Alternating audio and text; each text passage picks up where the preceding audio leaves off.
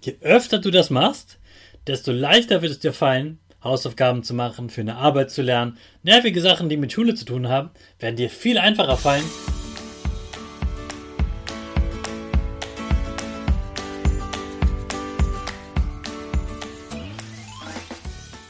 Ich wünsche dir einen wunderschönen guten Mega Morgen. Hier ist wieder Rocket, dein Podcast für Gewinnerkinder.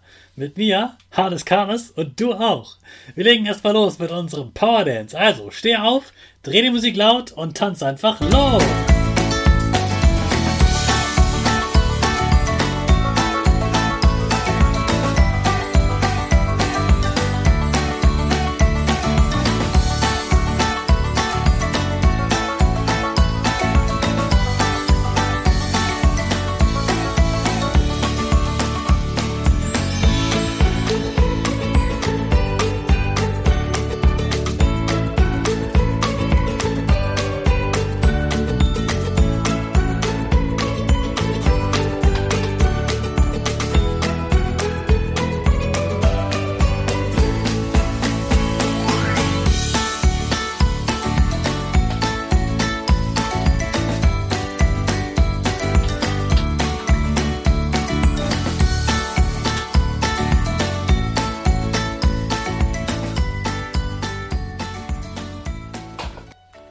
Hey, super, dass du wieder mitgemacht hast. Jetzt bist du richtig wach und bereit für den neuen Tag. Bleib gleich stehen, denn jetzt machen wir wieder unsere Gewinnerpose. Dafür stellst du dich ganz groß hin. Der ganze Körper ist schön gerade. Die Arme fliegen gerade nach oben. Die Finger machen ein V links und rechts. Für Victory, Gewinner und dein Gesicht grinst und die Nase geht ein bisschen nach oben. Super machst du das. Jetzt sprechen wir gemeinsam das Power Statement. Also sprich mir nach. Ich bin stark. Ich bin groß. Ich kann lernen, was ich will. Ich zeige Respekt. Ich will mehr. Ich gebe nie auf. Ich stehe immer wieder auf. Ich bin ein Gewinner. Ich schenke gute Laune. Chaka, super mega mäßig. Ich bin stolz auf dich, dass du auch heute wieder dabei bist. Gib deinen Geschwistern oder dir selbst jetzt ein High Five. Ich habe gleich zu Beginn des Jahres etwas gemacht, was ich gar nicht so gerne machen wollte.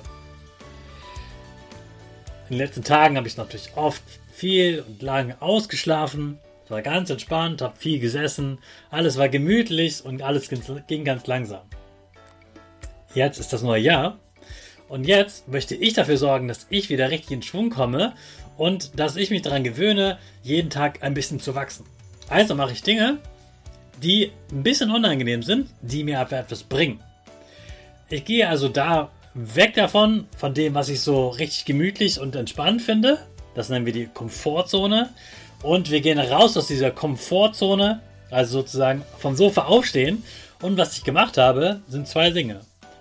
Ich bin gleich früh morgens aufgestanden, habe mir sogar einen Wecker gestellt in den Ferien und bin direkt laufen gegangen. Da war noch niemand wach, alles war ganz ruhig und ich bin laufen gegangen. Ja, das war anstrengend, weil ich lange nicht mehr laufen war. Aber ich wusste danach, wow, ich habe den ersten Schritt geschafft, aus der Komfortzone raus, richtig gut.